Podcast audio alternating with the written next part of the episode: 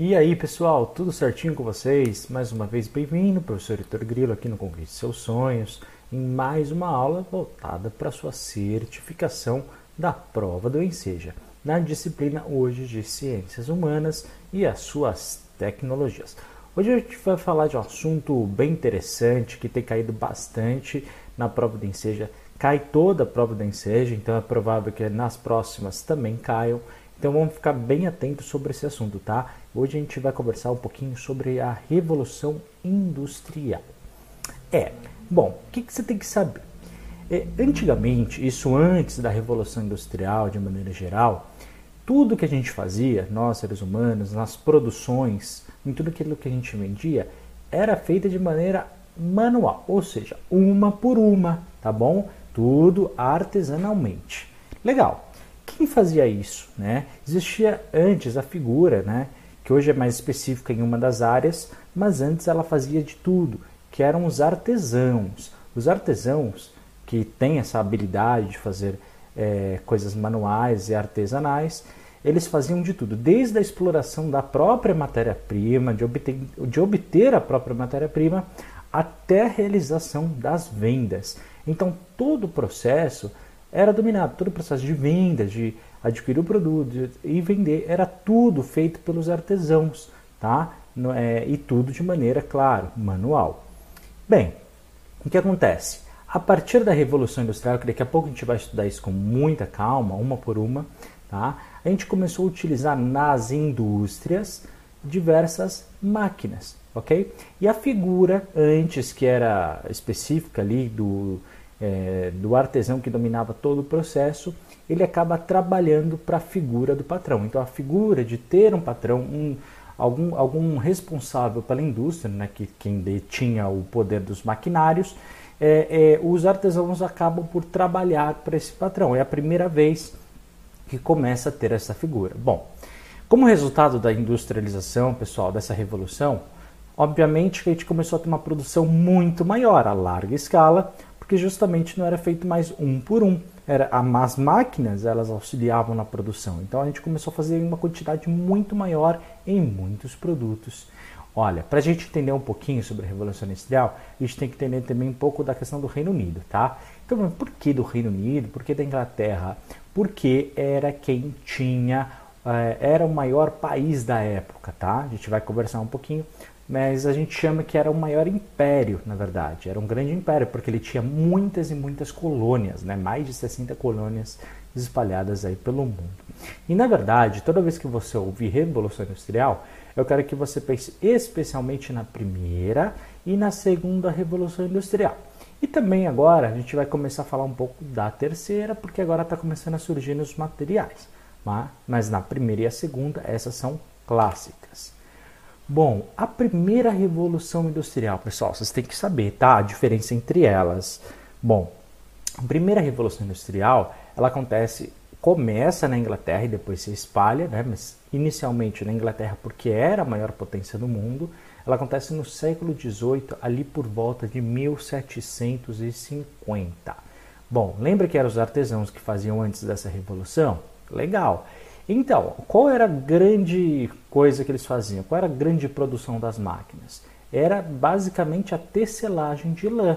Né? Então, eles pegavam a lã, que era a grande matéria-prima de vários e vários produtos, especialmente roupas e tecidos e tudo mais, e eles faziam a tecelagem de maneira muito rápida. E não era uma pessoa por vez, era a máquina que fazia a tecelagem. Então, a produção aumentou absurdamente. Tá? E essa matéria-prima, ela vinha basicamente de dois, duas colônias. Uma era a Índia tá? e outra era Estados Unidos, justamente. Eles ainda não tinham independência em nenhum desses países e eles eram colônia da Inglaterra, que era a potência mundial. Muito doido, né? Então, é, basicamente, as máquinas elas trabalhavam, né, fiando esse tecido e elas eram feitas, pessoal. Olha que legal através de máquinas a vapor, tá bom? Ou seja, para que elas é, executassem as tarefas, elas precisavam de uma matéria-prima. E adivinha qual que a gente utilizava? O carvão mineral. Ok? Então, o carvão era a base da primeira revolução industrial. Por isso que a gente costuma falar que nesse período que começou a poluição. Lembra que a gente aprendeu lá na aula de química, lá nos eixos de ciências da natureza, que quando a gente tem uma, uma produção, é, uma, uma, uma reação química do carvão, a gente acaba jogando CO2 para a atmosfera. Então isso é que resulta na poluição. Beleza? Então, a primeira revolução industrial fica marcada dessa forma. Século XVIII, Inglaterra, tecelagem de lã, tá? com máquinas a vapor movidas a carvão. Segunda revolução industrial. Agora a gente avança no tempo cerca de 100 anos, tá? Já século XIX, em 1850.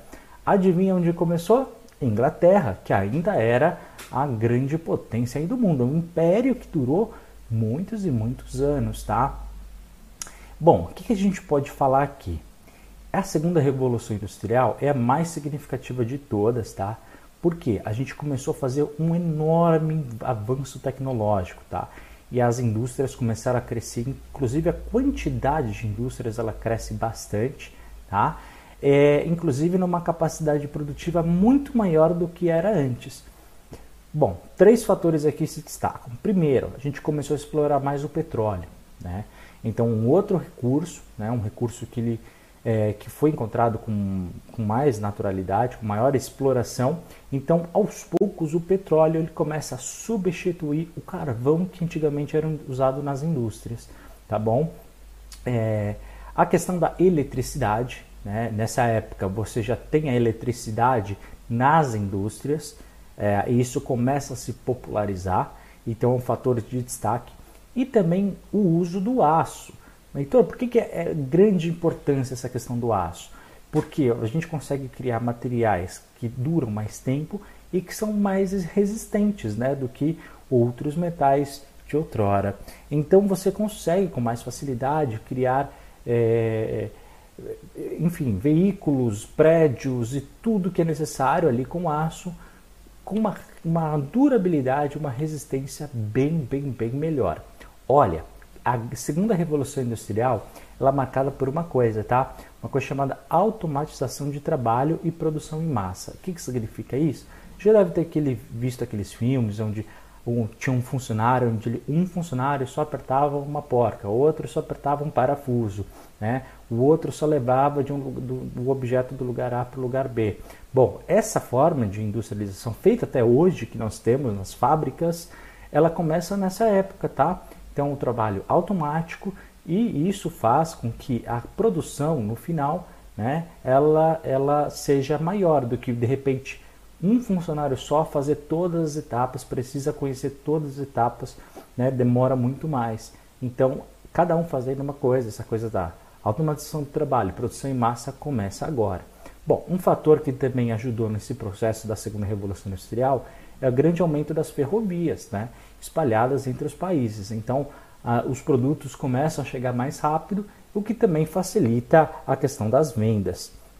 Claro, nessa época também a gente começa um pensamento muito mais forte voltado ao capitalismo, né, que a gente chamava de pensamento liberal.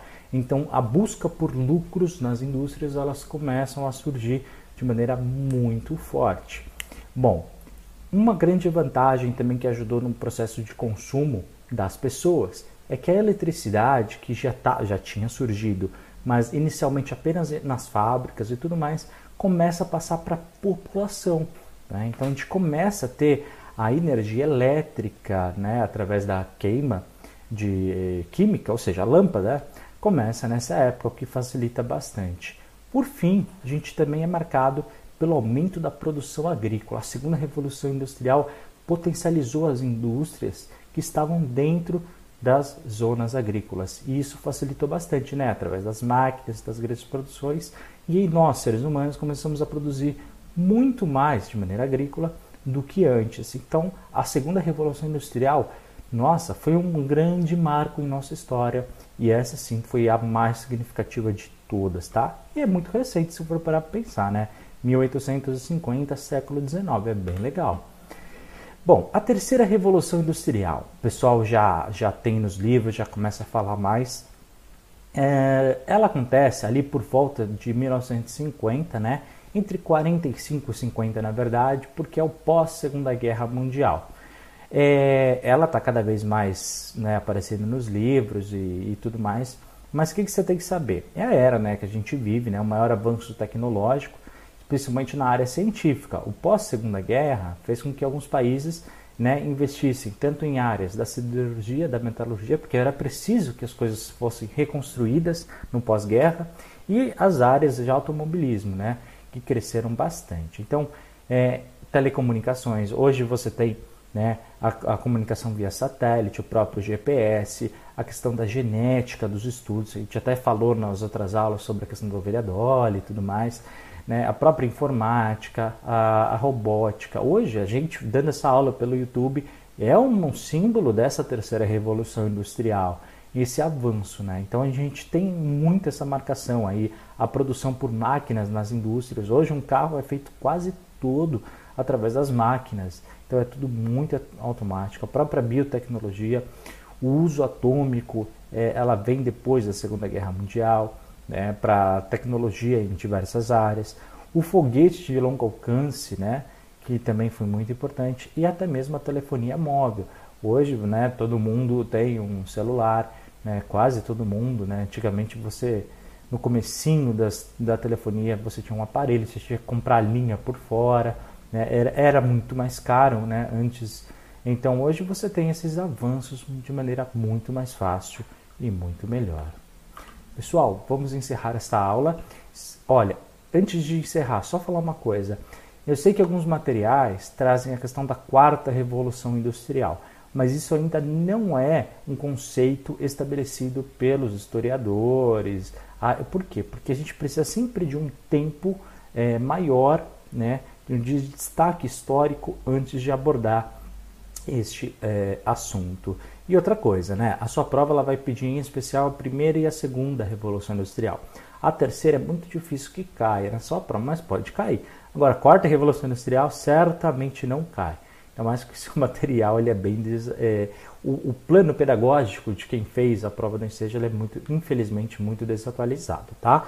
Então ele é de alguns anos atrás, a gente sabe disso, ele não passou por atualização, então a gente sabe exatamente o que cai. Então fica descansado. Posso te pedir um favor? Curte esse vídeo, comenta aqui embaixo todas as suas dúvidas. Tá? Cada, cada mensagem ajuda muito o canal a crescer, então agradeço a todo mundo que nos ajuda. Tá? Compartilha nas redes sociais, no Facebook, WhatsApp, porque ajuda bastante o canal a crescer. E por favor, se você não é inscrito, seja muito bem-vindo e se inscreva aqui no Conquiste Seus Sonhos, tá bom? Muito obrigado por ter assistido essa aula e daqui a pouco nós nos encontramos novamente. Um forte abraço e até mais. Tchau, tchau.